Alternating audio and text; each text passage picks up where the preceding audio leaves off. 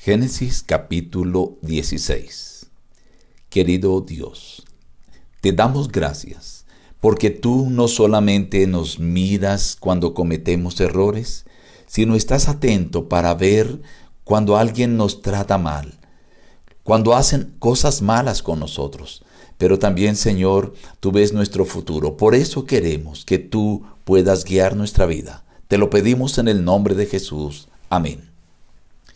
Reciban el abrazo de su amigo el pastor Juan Emerson Hernández y la invitación a abrir su Biblia para meditar juntos en la palabra de Dios. Vamos a meditar hoy en la parte del capítulo 16. Sarai, mujer de Abraham, no le daba hijos, pero tenía una sierva egipcia que se llamaba Agar.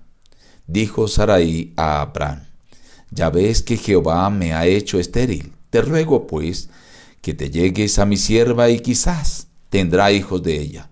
Atendió Abraham el ruego de Sarai. Sarai tomó a Agar, su sierva egipcia, y la dio por mujer a su marido Abraham. Él se llegó pues a Agar, la cual concibió, pero al ver que había concebido, miraba con desprecio a su señora. Entonces Sarai dijo a Abraham, Mi agravio sea sobre ti, yo te di a mi sierva por mujer, pero al verse encinta, me mira con desprecio juzgue Jehová entre tú y yo. Respondió Abraham a Sarai, Mira, tu sierva está en tus manos, haz con ella lo que bien te parezca. Y como Sarai la afligía, Agar huyó de su presencia. La halló el ángel de Jehová junto a una fuente de agua en el desierto, y le dijo, Agar, sierva de Sarai, ¿de dónde vienes y a dónde vas? Ella respondió, Huyo de la presencia de Sarai mi señora. Le dijo el ángel de Jehová, vuélvete a tu señora y ponte sumisa bajo su mano. Le dijo también el ángel de Jehová, multiplicaré tanto tu descendencia, has concebido y darás a luz un hijo, y le pondrás por nombre Ismael, porque Jehová ha oído tu aflicción.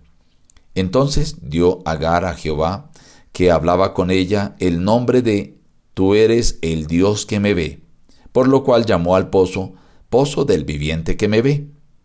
Agar dio a luz un hijo a Abraham, y Abraham puso por nombre Ismael al hijo que le dio Agar. Abraham tenía 86 años de edad cuando Agar dio a luz a Ismael. En este capítulo encontramos nosotros el nacimiento del hijo de la esclava, de Agar. Ismael nace como producto de la falta de fe de Abraham y Sara.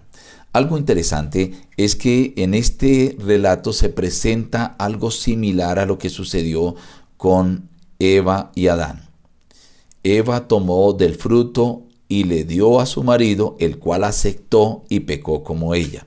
A Sarai le faltó fe y ella dijo, ya no voy a tener hijos, así que tomó a su sierva y la dio a su marido y él aceptó a su sierva que esto no era lo que Dios esperaba. Era común en las familias de ese tiempo, pero no estaba dentro de los parámetros de Dios para el matrimonio, una segunda esposa.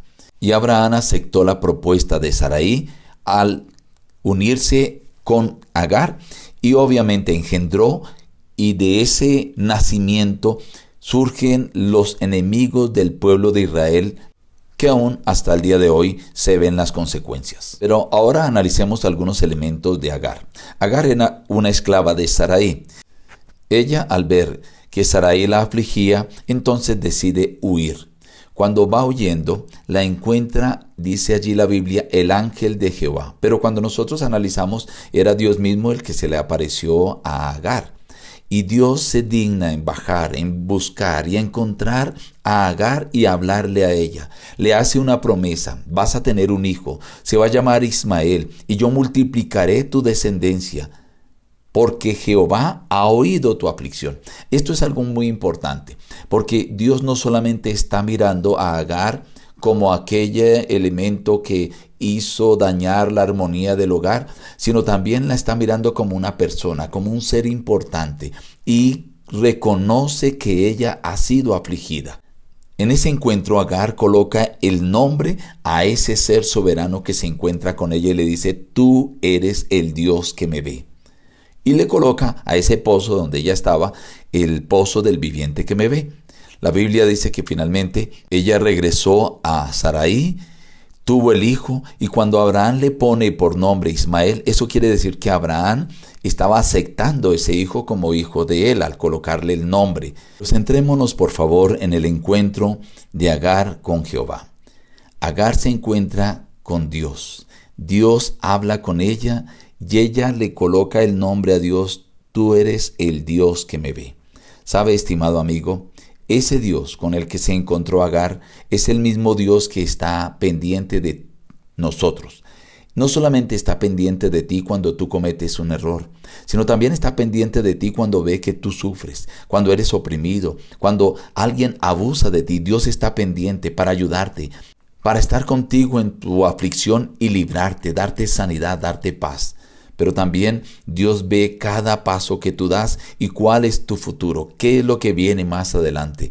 Así que lo mejor es permitir que Dios, el que conoce tu futuro, el que sabe cada uno de tus pasos, el que sabe lo que va a pasar contigo, que Él pueda guiar tu vida. Hoy ten en cuenta que Dios está a tu lado observándote, observando no solamente tus malas acciones, sino observando cada uno de tus pasos y también observando cuánto sufres. Él está dispuesto a ayudarte. Por eso, permítele a Dios, al Dios que te ve, que Él pueda guiar tu vida. Nos despedimos diciendo, busca a Dios en primer lugar cada día y las demás bendiciones te serán añadidas. Que Dios te bendiga.